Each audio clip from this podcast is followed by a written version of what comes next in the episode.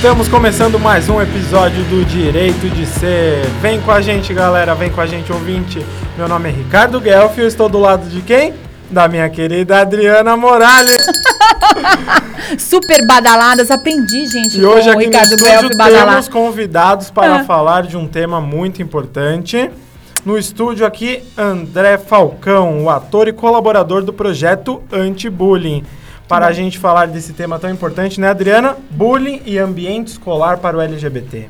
Muito, muito bom, importante, pertinente, tema é, extremamente atual. Eu acho que todas as vezes que a gente abre discussões para pautas tão importantes do ponto de vista social, de construção de saberes, a gente ganha, nós enquanto indivíduos, a sociedade ganha, o planeta ganha. Vai, planeta!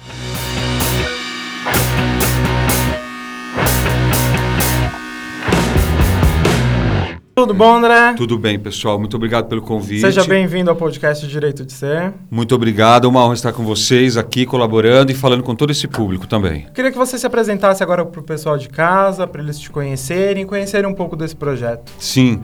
Bem, eu sou André Falcão, eu sou ator, sou produtor cultural, eh, represento uma companhia de teatro, a- o Duo Teatral, que é núcleo da Cooperativa Paulista de Teatro. Tem uns 15 anos que essa companhia trabalha ativamente. O nosso foco maior, geralmente, é a infância e a juventude. Né? Não foi por querer, as coisas foram acontecendo. Né? Talvez pela, pela nossa idade na época, né, que a coisa começou, a gente começou a escrever coisas, né? E esses assuntos eram pertinentes aos jovens, às crianças, aos adolescentes.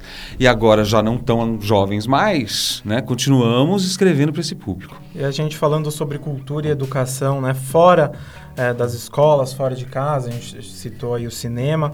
Mas como que será que é o ambiente escolar? Como essa cultura, essa educação eh, para os LGBTs dentro da escola, dentro do ambiente escolar? Vamos tentar debater isso para a gente eh, entender como funciona esse processo, porque eh, esse acesso à cultura, à educação é importante. A gente tem algumas taxas devido à LGBTfobia de abandono escolar. Então, como que será que funciona eh, esse ambiente escolar? E aí eu queria perguntar para o André como que surgiu a ideia desse projeto? Por que levá-los ele até a escola? Por que tentar mexer, modificar essa cultura escolar, essa, eh, in- introduzir no ambiente escolar essa, esse entendimento sobre o bullying?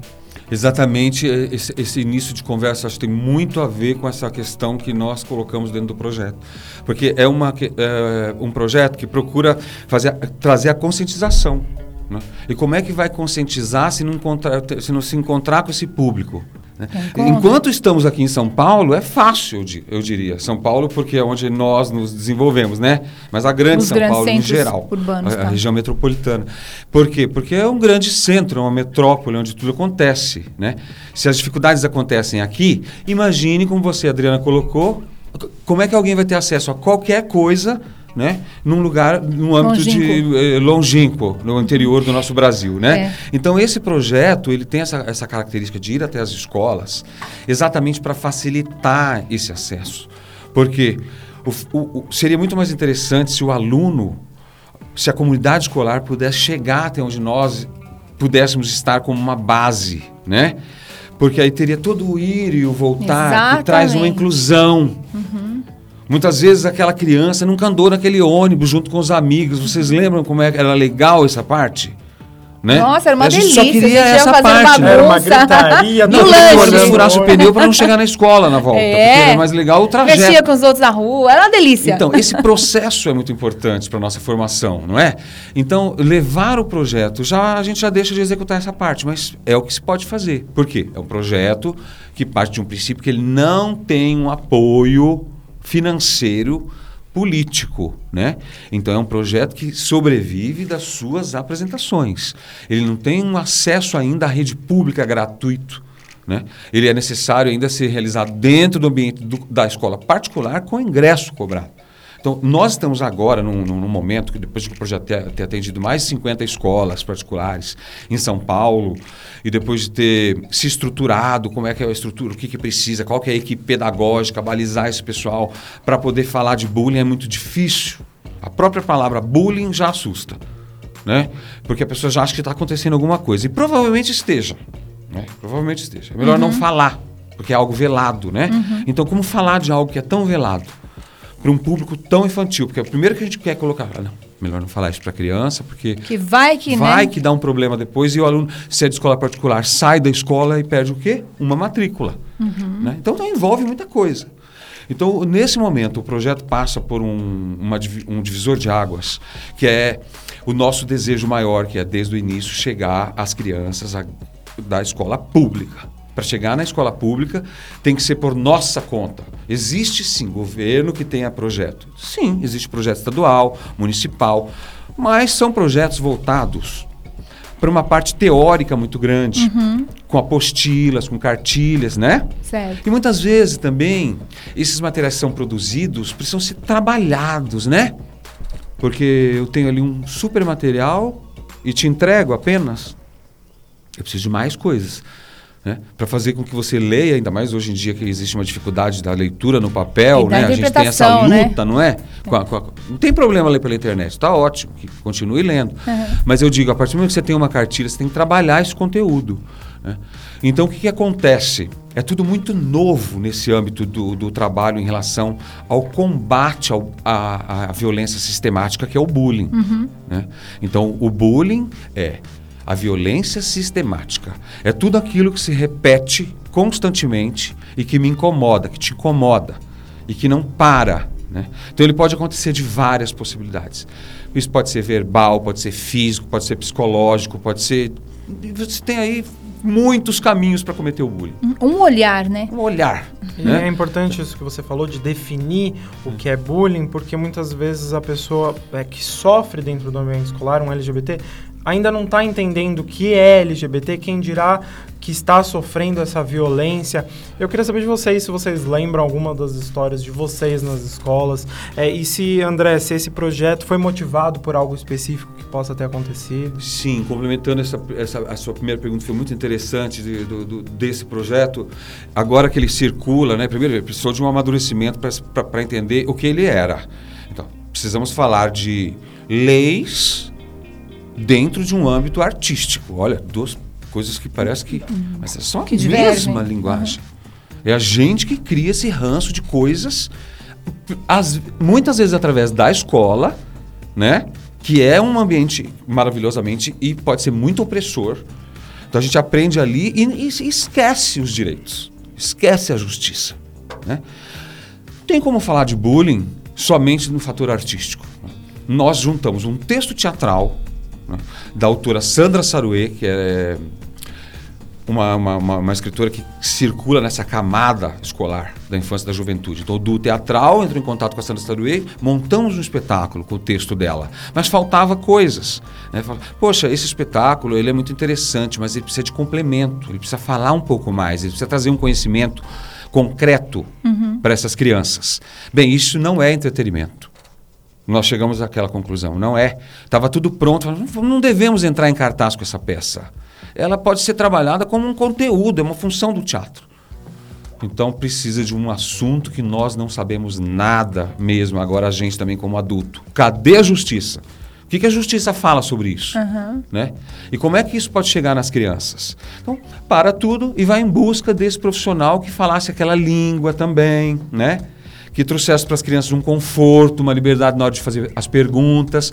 Bem, encontramos uma profissional em um determinado momento num evento, doutora Ana Paula Siqueira, que já havia publicado um, um- um livro chamado Comentários à Lei do Bullying, que, que explicava detalhadamente, eh, pedagogicamente, didaticamente, os objetivos da lei do bullying.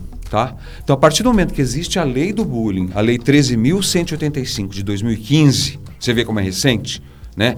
De 2015 para cá, obrigatoriamente as escolas, os clubes e as agremiações esportivas, em primeiro momento, porque são lugares que ajuntam grupos, formam grupos de pessoas, né? de crianças, de jovens, de adolescentes, para ensinar alguma coisa.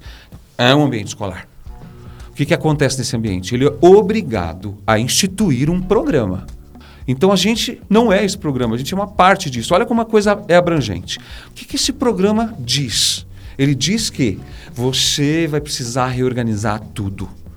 Não só a parte de regulamento digital do colégio, como você vai ter que capacitar todos os profissionais para entenderem o que é bullying. saber reconhecer quando isso está acontecendo. Porque o bullying não acontece dentro da sala de aula enquanto a professora está falando.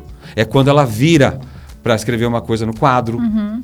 ou na hora da entrada, na hora da saída, na van, no recreio, aqueles momentos que a gente fica sozinho na escola. Né? Então é muito difícil de enxergar o que está acontecendo. Só se sabe que aconteceu alguma coisa depois que alguém se machucou, se chegou até o, o limite disso, que é cometer até mesmo o suicídio.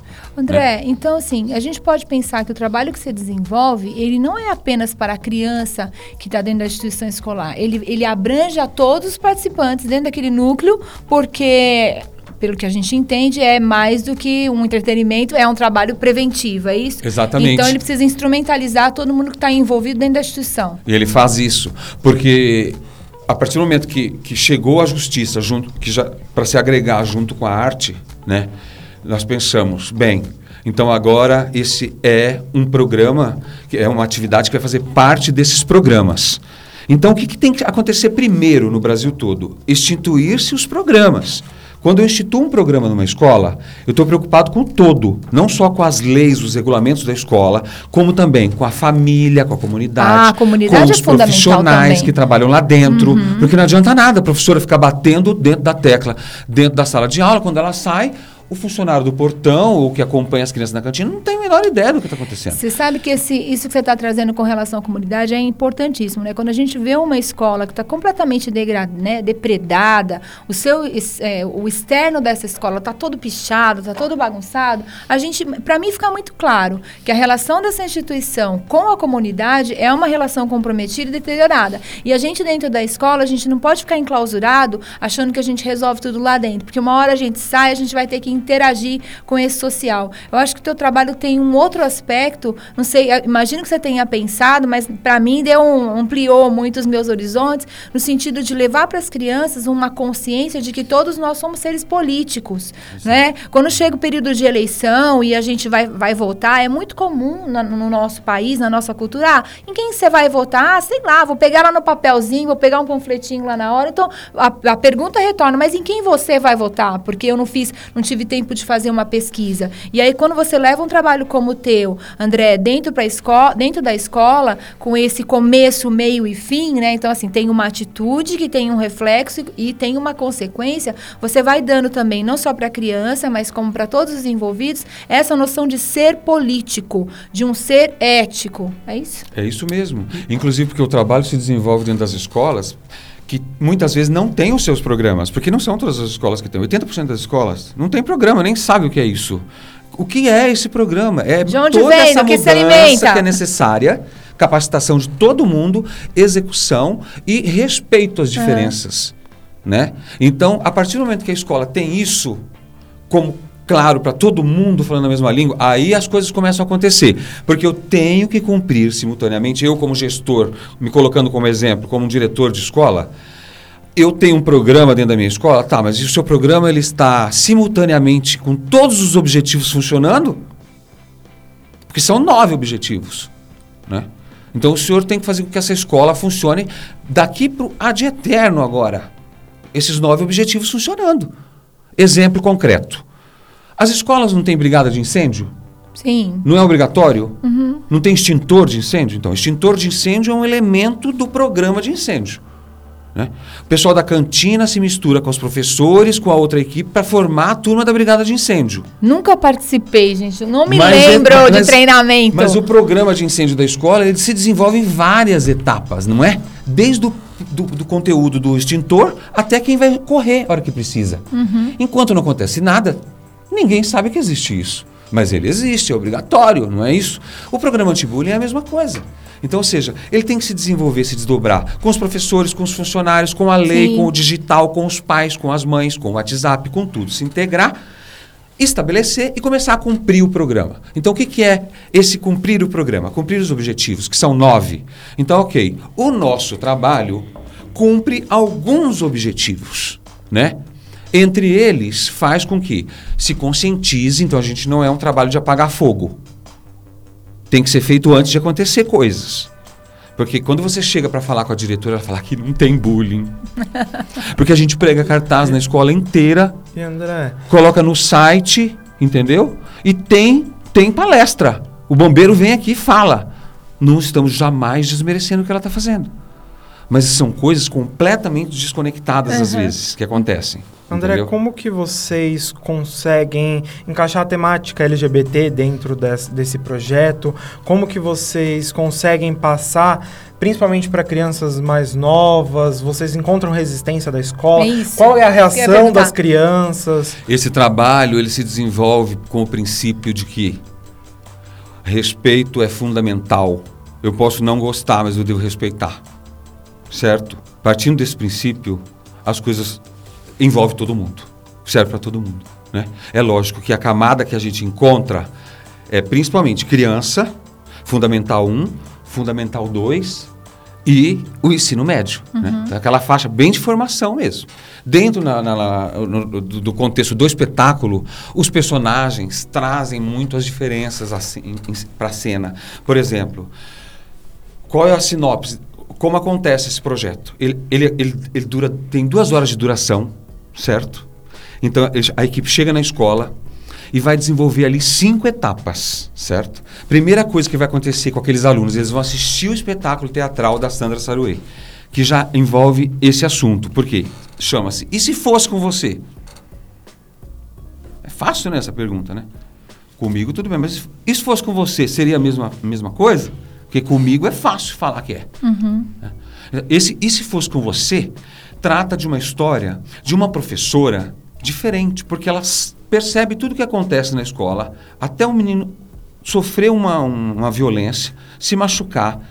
A partir daquele momento, todo mundo sabe que ele sofria bullying porque ele era excluído, participava da turma do, do LGBT da escola, não era o, o- o primeiro no- no- na escolha do time de futebol, também não era o mais bonito, também ficava junto com, com o gordinho, com aquele que usa óculos. Porque qualquer diferença, Ricardo, dentro de uma escola é crueldade na certa.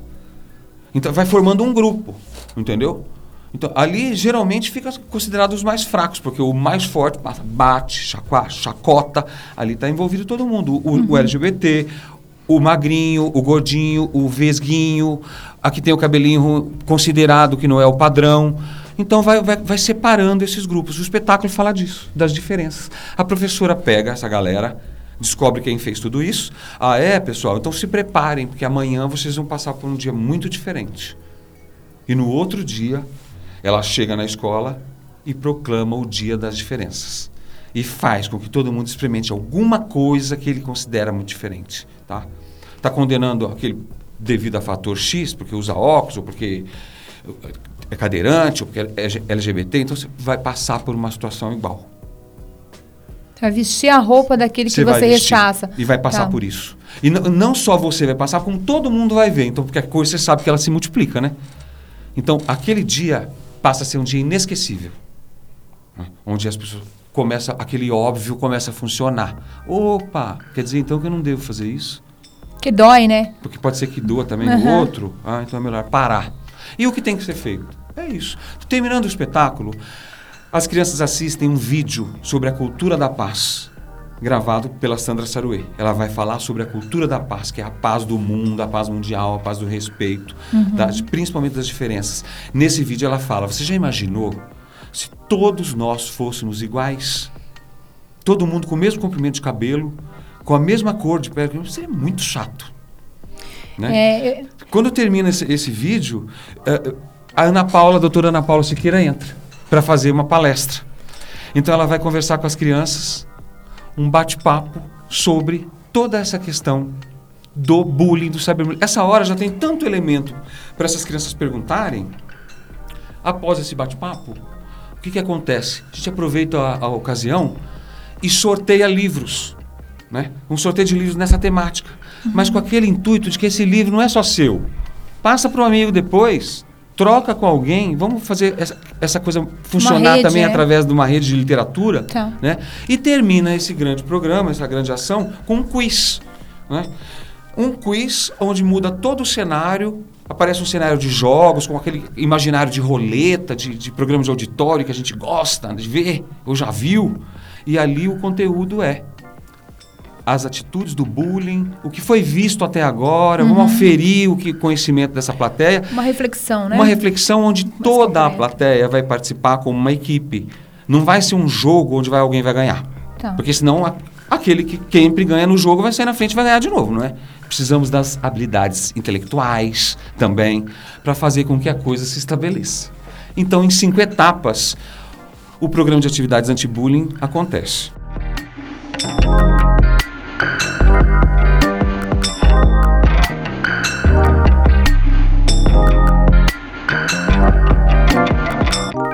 Para a gente entender um pouquinho mais sobre essas leis que abrangem o bullying, a gente conversou com a advogada e colaboradora do projeto Anti-Bullying, Ana Paula Siqueira. É, Ana Paula, eu queria entender de você como que foi para integrar essa base do direito em um projeto artístico para crianças. Na verdade, ele não é só inovador e desafiador. É, na verdade, é uma tarefa educacional, por quê? Porque a gente coloca uma coisa tão densa como é o direito numa atividade tão lúdica como é o teatro, justamente para quê? Para trazer mais informação, informação de forma lúdica, não só para as crianças, para os adolescentes, mas também para as escolas que nós interagimos. Então é muito importante que a informação chegue nas pessoas de uma forma fácil, de uma forma tranquila para que elas possam utilizar os smartphones sem cometer crimes, sem comprometer a própria privacidade e principalmente respeitando os direitos individuais e coletivos. Pensando um pouco no que você trouxe, André, e também dadas as minhas experiências em consultório, né, eu tendo uma gama importante de adolescentes, é, é, sou psicóloga, e, e aí, o que que. À medida que você foi falando, né, eu vou fazendo um contraponto. Porque existe um, uma turminha que tem um super prazer em praticar o bullying. E a gente não está falando de qualquer prazer, não. É um prazer que fica difícil até da gente refutar, no sentido, sabe, Ricardo, de falar: ó, oh, você está pensando nas suas atitudes, né? Você, você pensa que o que você promove no outro também poderia ser doloroso para você sentir? E assim, muitas vezes eu percebo que tem uma gama aí da população, dessa população adolescente, que sente mais prazer em praticar o bullying do que rever as suas questões, tá? E ainda acrescento com uma observação que às vezes esse comportamento é reprodução do meio, porque aí ele está reproduzindo o que os colegas, o que a massa daquele popular, daquele valentão, uhum. tá, e aí ele vai na onda, para quê? Para ele não ser excluído. E às vezes essa reprodução do valentão pode ser um, um comportamento de casa, um comportamento que ele, que ele vê de um familiar. E às vezes ele está sofrendo isso em casa de um familiar. O que, que você me diz? É, é, é essa minha visão, essa minha observação está correta, Adriana? Tá. Eu acho que sim, tem alguns aspectos que existe uma projeção daquilo que você sofre em casa, mas também tem um outro aspecto, Ricardo, que eu não sei se você, se você, se você já alcançou, se você pensou, e também, André. Gente, tem um monte de série, de filme que estimula, né? Acho que o que o André traz hoje como proposta artística, como expressão da arte, que vai nessa, nessa via aí muito poderosa para atingir as pessoas do ponto de vista de fazer o bem, de ser o bem, de querer transformar a sociedade, também tem uma gama de produções artísticas, séries, filmes, que a gente podia aqui elencar, é, que promovem esse prazer, que estimulam esse prazer. Então o cara vai lá, o adolescente vai lá, ele assiste aquele negócio, ele se identifica tamanhamente com aquele grupo que promove o bullying e ele quer ser aquilo. E aí qual é o cenário assim mais propício hoje para ele praticar? É na escola. Ele chega na escola, ele se une com os dele, né? Porque a gente, nós somos seres gregários, a gente vai afinando. E aí ele se afiniza com aquele grupo e aí a treta tá pronta. Você vê isso, Ricardo, Veja, André? Você coloca isso como um fator assim presencial, né? Só que esse bullying, ele se desdobra para o cyberbullying. Né? Que aí realmente é onde a questão está estabelecida como caótica. Porque o cyberbullying vai acontecer tudo isso que você está falando, que era, antes era presencial, era dentro do ambiente daquela escola, né? Uma escola. E pulou o muro da escola. Uhum. Né? E foi para a galera, porque está na rede social. Então, tudo que eu, o Valentão, faço aqui, registro no celular, coloco na rede social. não existe controle disso. Não tem como encontrar como começou. As leis não chegaram a esse alcance ainda. É tudo muito novo no digital, né? Então a coisa está acabada. A escola, quanto ao ambiente que reproduz, como o Ricardo colocou, que traz de casa, sim. Mais uma vez a escola recebendo funções que não lhe apetecem, eu acho. Eu acho, não acredito. Por quê? Porque não teria que ser o inverso? É o que a gente vive falando, né? É lógico que hoje em dia o colégio tem uma abrangência muito maior, mas a função dele primordial é receber o aluno que venha de um ambiente onde tem alguém, já no caso uma família, ou alguém que cuide dele, que preparou de alguma maneira também. Né?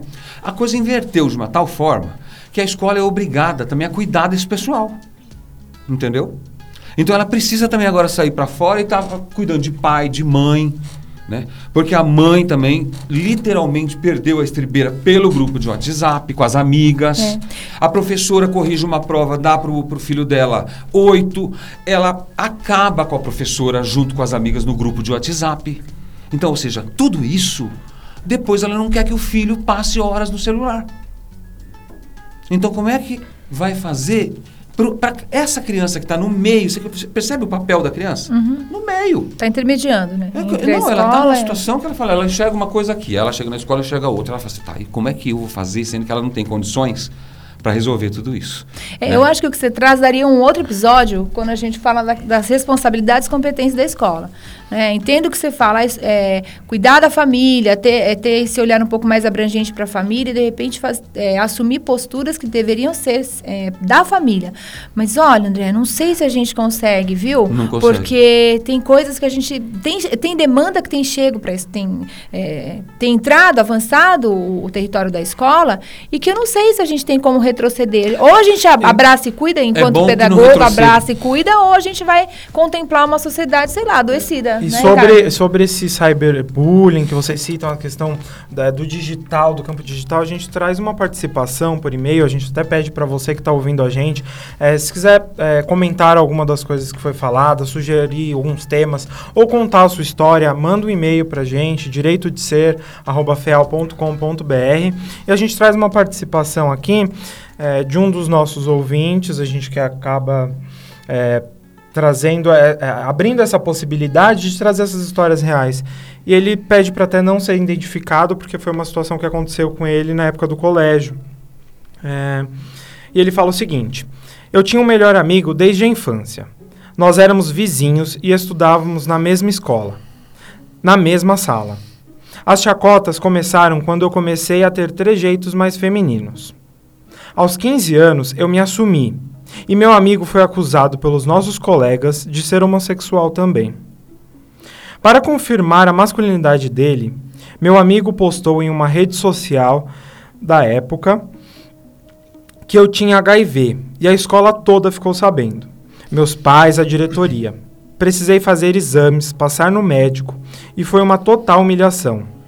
Acabei trocando de escola e tentando esquecer essa história, mesmo depois de anos. Eu queria saber da Ana Paula o que, que é cyberbullying e eu queria que ela explicasse um pouquinho desses eh, crimes, di- crimes digitais e o que a gente tem que fazer no campo jurídico quando isso acontece, até trazendo essa participação, Ana Paula. Cyberbullying é uma, uma forma de violência, né? uma forma de bullying, de intimidação, de exclusão, de agressão praticada na internet ou por meio de tecnologia. Então, os conceitos de cyberbullying, eles são intimamente ligados ao bullying, uma vez que toda forma de comunicação que existe hoje, ele acontece de forma primordial na internet. Então, aquela forma, aquele bullying que existia nos anos 70 e 80, basicamente terminaram. Uma vez que as crianças conversam muito nesses grupinhos do WhatsApp, onde é o foco principal, onde mais ocorre o cyberbullying, e e é, e é nesse, nesses grupos do WhatsApp que pais, professores e educadores precisam interagir. Eles precisam interagir justamente para quê? Para que as crianças saibam que para toda ação tem uma reação na mesma proporção prevista da, no ordenamento jurídico. E é muito bacana, porque quando nós fazemos as palestras nas escolas, as crianças sabem e compreendem muito bem a extensão do ato ilícito. Então, falar com crianças é muito fácil. O difícil mesmo é falar com o pai com a mãe, né? Então, com o adulto, tudo é mais difícil. A criança, ela entende rapidamente o, os direitos e os deveres e, obviamente, as implicações.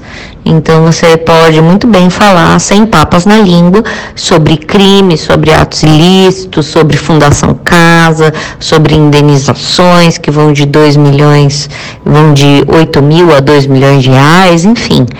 Toda forma de bullying e de cyberbullying tem uma repercussão no mundo jurídico e é isso que elas aprendem desde cedo. E aí, sobre essa história, André, Adriana, o que, que vocês comentariam um pouquinho sobre essa participação? Olha, é, eu estava ouvindo, né, enquanto você ia lendo, eu fiquei pensando, né, como é o cotidiano de quem sofre bullying na escola, né, claro que esse caso aí é extremo, né, porque a gente vai para outros campos que, que atingem também a questão de violência e tudo mais, é, mas se a gente pensar né, que essa pessoa, esses indivíduos que sofrem o bullying e ele é cotidiano, é, o quanto isso pode ser extremamente, enfim, é, traumático do ponto de vista de trazer para esse indivíduo um prejuízo no seu desenvolvimento cognitivo, no seu desenvolvimento emocional. E aí, quando a gente pensa nessa estrutura escolar, é, a gente tem uma, uma série aí de transtornos que podem impedir o desenvolvimento dessas pessoas. Então, quando a gente trata do bullying, a gente não está tratando só daquele mal-estar que o outro está sentindo porque foi é, sofreu essa, essa, situação aí, como foi relatado na história, é, ou então foi motivo de chacota, ou então recebeu um apelido. Não.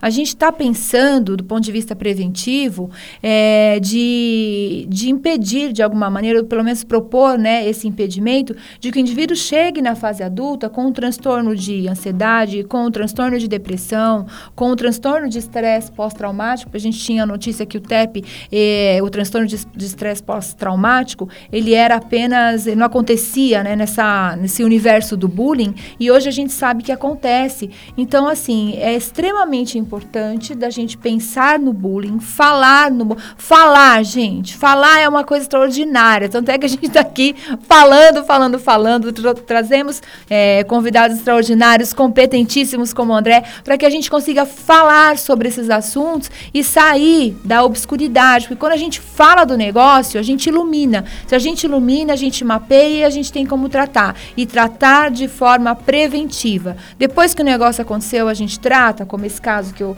que o Ricardo trouxe, a gente trata, mas aí a gente vai tratar o dano. Então, se a gente puder ter uma ação preventiva e conscientizar a todos, eu acho que enquanto sociedade a gente faz um grande papel. Foi pensando nisso que esse projeto de atividades anti-bullying surgiu com essa necessidade de ser preventivo, de levar o conhecimento, a informação antes que a coisa aconteça, antes que o incêndio aconteça, depois você vai lá e apaga entendeu? Muda de escola, muda de cidade, acontece coisas terríveis. Com uma pessoa como essa, que se colocou, que teve coragem de se colocar. Você percebe que, que inclusive, ele já conseguiu, né? Superar muita Deu coisa, já fala, já parece. escreve sobre esse é. assunto. O fato de fazer isso, como a Adriana colocou, externar é bom, né? Agora, o bullying, outro dia, terminando uma apresentação, uma, uma, uma funcionária da escola me perguntou, mas o bullying sempre existiu. Ela veio me falar. Né? Ela não veio perguntar, ela veio afirmando. Eu falei, realmente. Eu perguntei para ela, a senhora sabe qual é a diferença disso? De ter sempre existido e de hoje a gente falar tanto disso? Né? Ela falou, é, é, uma coisa que não passou na minha cabeça. Eu falei, existe uma diferença. Sempre existiu o bullying. Se você conversar com seu tataravô, com alguém da sua geração, da sua família mais, né, um ancião da sua família, se tiver essa oportunidade de conversa, vai contar histórias muito parecidas. Gente que fazia chacota, gente que colocava cobra na cama enquanto dormia, se era no interior, ou se jogava coisa, ou se as mesmas formas, é, física, moral, psicológica, as mesmas questões, certo? Sempre existiram. A diferença hoje, nesse contexto, dessa polêmica toda, desse assunto vir à tona, é o valor que a gente dá para a criança hoje em dia. Né? Principalmente nós ocidentais. A criança ela é a síntese do amanhã. A gente valoriza a criança. Esse valor que mudou. Antigamente, na época dessa pessoa que eu citei, era muito comum você desmerecer a criança. Então, assim, morreu, fulano morreu. Quantos anos tinha? Doze. Ah, ainda bem que era criança. Era, era mais sentir a morte de um adulto. Você vê como, é, como a coisa é cíclica, ela vai mudando. E é essa que está a diferença. É a mesma questão, só que com outro olhar. Então, hoje existe essa preocupação. E mais um detalhe importante que eu não coloquei, acho bom colocar para esclarecer essa questão do bullying. Em que momento que o bullying acontece? A pessoa fala, ah, porque o valentão veio aqui. Fala, Calma. Para esse valentão ter atacado o fraquinho, tem um fator aí determinante. Alguém está assistindo. Ah, com certeza. O palco é extraordinário, Não, né? se esse que está assistindo, ele tem um poder tão grande que você não imagina. Uhum. Porque se naquele momento ele virar e falar, Ricardo, para de chutar a Adriana. Parou. Mas se ele come- começar a dar risadinha e falar, ah, Ricardo, nossa, Ricardo é forte. Ah, Adeus, Adriana. Ela vai ser chutada pro resto da vida naquele colégio, não só pelo que, que chutou, como os outros também vão começar a chutar. Fica a dica para a próxima encarnação, viu, Ricardo? Você não vem com gracinha. Então, Ricardo, isso não foi à toa que eu falei, olha aí. Fica Já aí. vamos, fica a dica, Fica vamos acordar, tá? Você precisa estar lá, hein? Pra me dar essa, essa então, eu, força eu aí. preciso estar lá para formar essa tríade. Mas é muito importante. Então, vejam vocês, a questão do- do- da terceira pessoa, como é fundamental, né? Então, assim, o bullying é óbvio, é o forte contra o fraco. Pode ser psicológico, pode ser qualquer, qualquer tipo de atitude ruim. Mas se não tiver ali, naquele momento, uma ação de quem está presenciando, a coisa pode ir para o lado mesmo da, do- da- da- de uma tragédia total. E aí eu queria até completar essa história, esse caso que a gente trouxe, e completando a fala de vocês, é, a gente tem os dois personagens centrais dessa história, que eram esses dois amigos.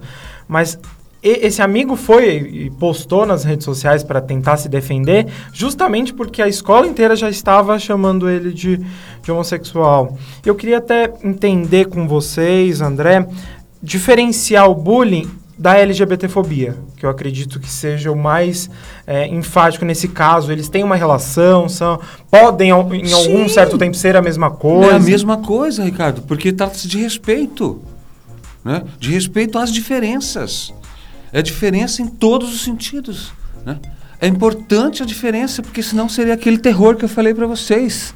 Imagine a gente, todo mundo igual, pensando a mesma coisa e do mesmo jeito, querendo comer a mesma coisa, gente. E não ia dar certo. O que não acontece é o entendimento de que o outro pode ser como ele é. Eu quero colocar no padrão. Né? Muitas vezes você quantos pais que passaram uma adolescência, por exemplo, com amizades relacionadas ao universo LGBT, tiveram amigos de escola com esse, esse amigo, olha, desculpa falar, tá? Sem querer julgar, mas essa pessoa que, que escreveu aqui pra gente, esse amigo dele não deve mais usar esse termo amigo. Vamos rever, né? Não, porque isso não é amigo, esse tipo de atitude, certo? O, o sentido para a palavra amizade é outro. O que aconteceu aí, um desdobramento de problemas, porque esse dito como amigo, dado como amigo, também teve os seus problemas, as suas fraquezas, não é? De não entender a diferença do amigo. Foi pela opinião da maioria. Que quem é a maioria? Aquela que fala o quê? Para quem? Casos que eu estou citando. Enquanto era adolescente, a pessoa era amiga de todo mundo, ok. Aí mudou a vida. Foi lá, casou, teve filhos. E o filho é homossexual. E ele condena. Ele condena. Por quê? Porque dentro da casa dele, a pedra tem que bater de forma diferente. Ok? Enquanto eu jogar na do outro, é uma delícia. Agora, quando começa a cair no seu telhado, que é de vidro, você não vai entender. Como é que isso acontece? A gente é uma escola boa, boas influências. Do- Eu- dei o melhor Eu vivo falando as melhores coisas, mas, as pessoas, "Ah, mas agora de repente esse menino virou alguma coisa. Então, assim, olha, para quem passou por uma adolescência com, essa- com com aquele tipo de amizade, tá faltando o que aí? Entendimento, respeito. Enquanto não era com ele, estava tudo bem.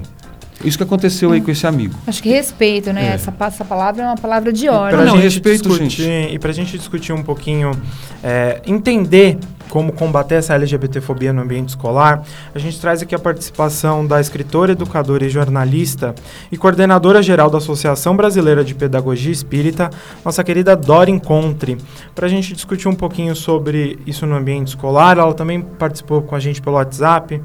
É, Dora, nós podemos promover diversidade em um ambiente escolar? Qual é a importância de se discutir sexualidade e gênero nesse espaço? Olá, caros ouvintes. É, a respeito da promoção da, da diversidade na sala de aula, na escola, eu acho de vital importância, né? visto que nós sabemos das estatísticas de bullying, é, de depressão, de adoecimento psíquico e até, infelizmente, de suicídio né? entre adolescentes e hoje em dia até entre crianças. E muitas vezes esses adoecimentos psíquicos, essas depressões, essas, esses suicídios podem ocorrer por causa de discriminação, seja discriminação étnica, seja discriminação religiosa, seja é, discriminação por orientação sexual. Então, é, eu acho que essas coisas têm que ser faladas abertamente em sala de aula, conduzidas de maneira é, equilibrada, de maneira pedagógica, é, de maneira a que se possa respeitar a todos e a todas, né? acolhendo uh, a diversidade, acolhendo uh, crianças, adolescentes, professores, funcionários, de maneira. Um, amorosa, né? Porque eu acho que, sobretudo, o que nos deve guiar é, na prática pedagógica e na vida em geral é justamente o acolhimento amoroso das pessoas, né? E as pessoas devem ser acolhidas independentemente de seu gênero, de sua etnia, de sua religião ou não religião, enfim. A diversidade é o respeito ao outro, a diversidade é a aceitação da diferença, a diversidade é a, o direito de todos existirem, né, do jeito que querem, que são e que gostam de ser e que preferem ser, desde que não prejudiquem a ninguém. Né. Então, é, eu acho que isso é essencial e hum, eu sempre trabalhei isso de maneira bastante é, forte quando eu estive em sala de aula durante mais de 15 anos. É, e tive experiências bastante marcantes por conta disso, porque é, as crianças, elas próprias, elas não têm preconceitos, porém, elas muitas vezes copiam atitudes dos adultos, e então é preciso conversar sim.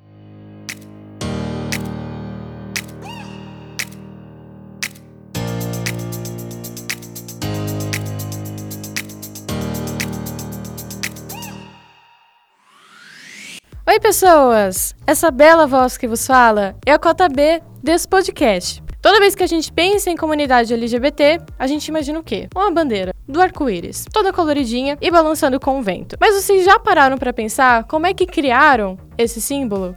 Como começou esse símbolo. No começo de todas as revoluções e até do Stonewall, que a gente já comentou aqui no nosso primeiro episódio, as pessoas saíam nas ruas usando um triângulo invertido e rosa, que significava durante a Segunda Guerra Mundial, nos campos de concentração, as pessoas LGBTs. Porém, o designer e ativista Gilbert Becker achou que isso era um símbolo muito pesado e que a gente precisava de um símbolo que representasse a nossa alegria e orgulho em ser LGBT. Então, por ali nas décadas de 70 e 80, eles desfilavam durante as passeatas LGBTs com essa bandeira, que se tornou um símbolo também comercial da nossa luta. Sem mais interrupções nesse podcast, um beijo e até logo!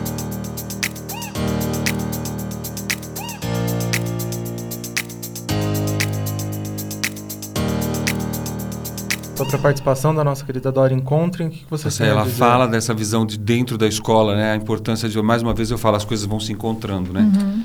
E a necessidade da, da, escola em relação a essas ações, né, para complementar o que a escola faz sozinha, né?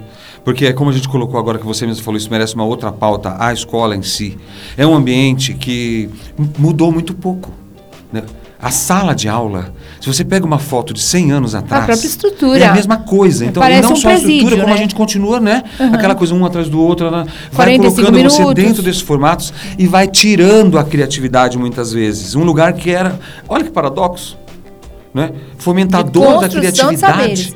A gente vai lá para essa construção de saberes e encontra regras, regras, regras, regras, que muitas vezes tiram você desse, dessa ambientação que você pode ter, ter sido predestinado a- na sua vida. Esse, né? esse processo que você fala, eu acho interessantíssimo isso que você fala. é, É, porque quando a gente pensa nesse processo de construção de saberes e que a escola deveria ser um lugar que estimula esse saber, é, me faz pensar o seguinte: quando eu tenho um indivíduo que é minado, né, que, que essa sua potencialidade de desejo, de querer saber, de querer conhecer, ele recebe uma, uma incisão na raiz, digamos assim, qual é a polaridade disso, né? Não é o trabalho. Se a gente pensar, deixar de brincar é começar a trabalhar? Não, deixar de brincar é deprimir então, quando a gente tem um indivíduo que é minado dentro de uma instituição que está legitimada para construir saberes, nós teremos uma sociedade adoecida. E quando a gente pensa na população LGBT, que já passa por uma série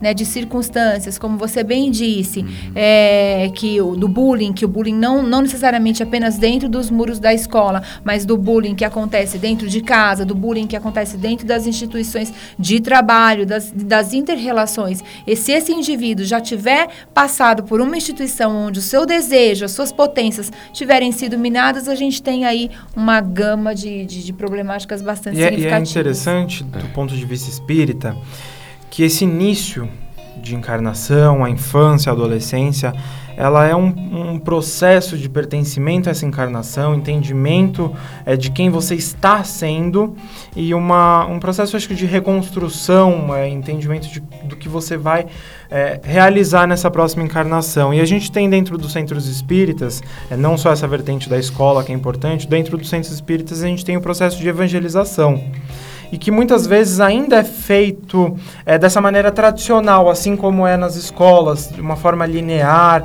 é, sem trazer muita discussão e debate. A gente também é, conversou com a Dora sobre isso é, e eu queria entender, Dora, é, a evangelização infantil pode auxiliar no combate ao bullying e à LGBTfobia? Bom, eu já começo de início a dizer que eu não não gosto de chamar o que se faz no centro espírita com as crianças de evangelização.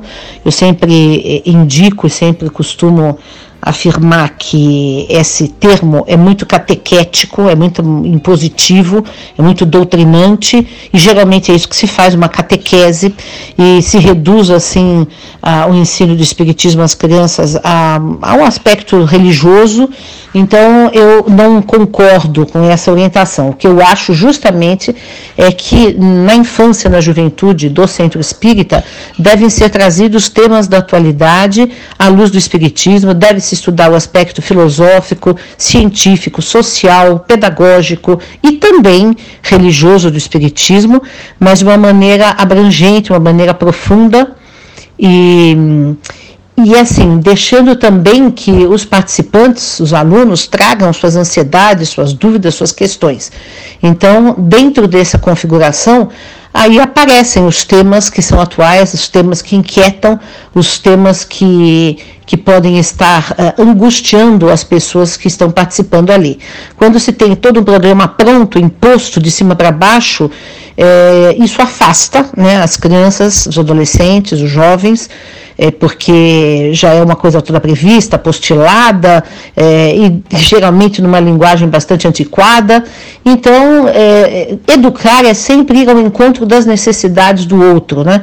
E, e esclarecer, e orientar, e discutir, debater e pesquisar ah, temas de interesse é, do educando. Então, também na evangelização deve-se fazer isso.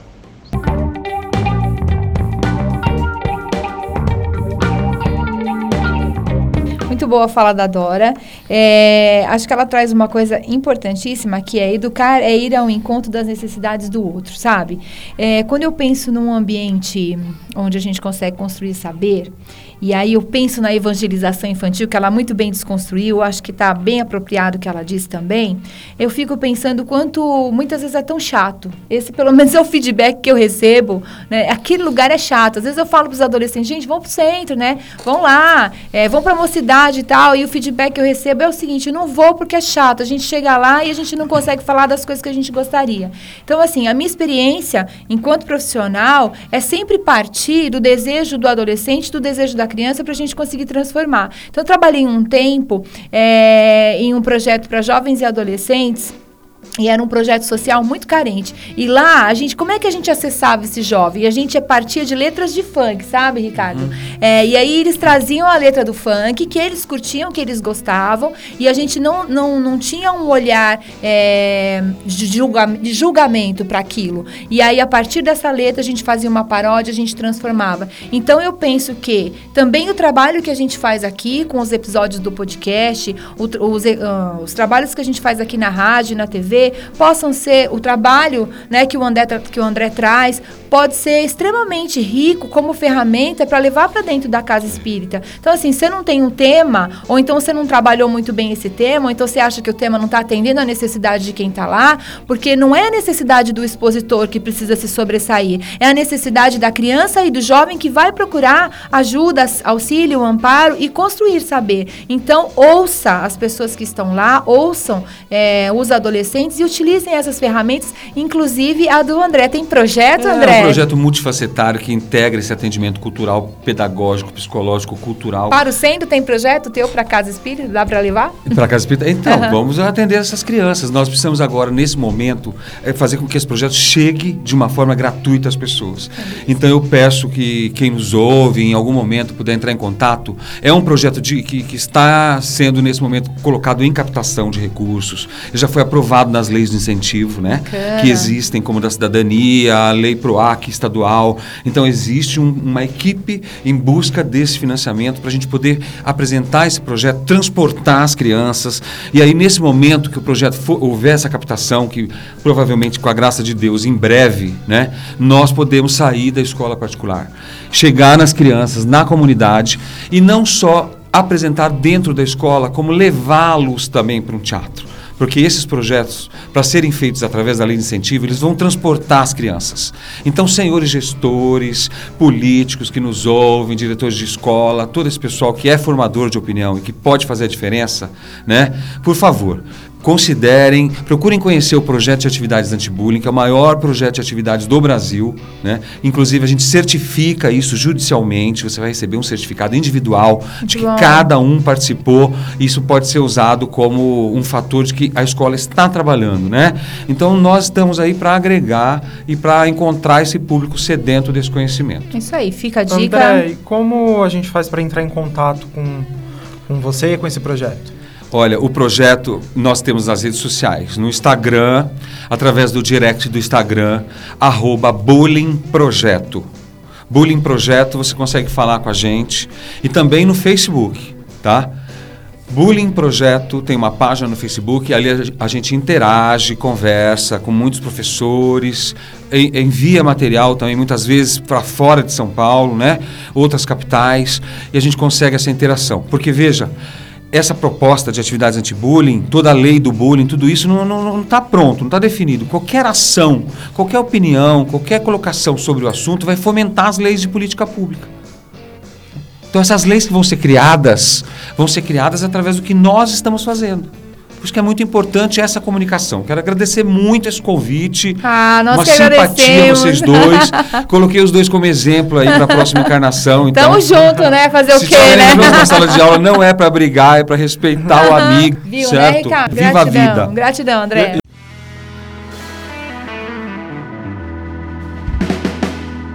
Estamos aqui recebendo a má notícia da nossa obsessora, o produtora Bruna Paz, que o tempo acabou, gente. Eu queria que vocês se despedissem, mas eu quero agradecer muito a participação do André nesse programa. A gente é, construiu um debate muito importante e queria agradecer a mesma participação, André.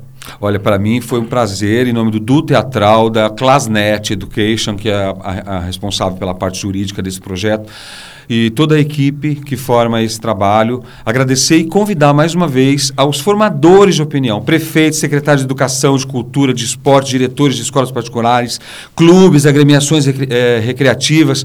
Vamos Casa instituir o programa anti-bullying e fomentar atitudes que possam trazer a cultura da paz. Bora lá. Gratidão, que lindo tua fala. Muito obrigado. Muito bom. obrigada, obrigada, Ricardo, obrigada, André, obrigada, Bruna, que está aqui só de olho na gente. E quero convidar todo mundo. Gente, manda participação, né? Fala com a gente. É, por favor, gente, a gente quer ouvir suas histórias, as suas crises existenciais, Uhul. conta pra gente.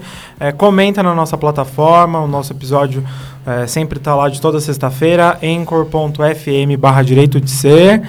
É, manda seu áudio, manda e-mail, direito de ser.fial.com.br. Agradecer também a participação da Ana Paula Siqueira, da educadora Dora Encontre. E é isso, gente. Esperamos vocês no próximo episódio. Obrigado.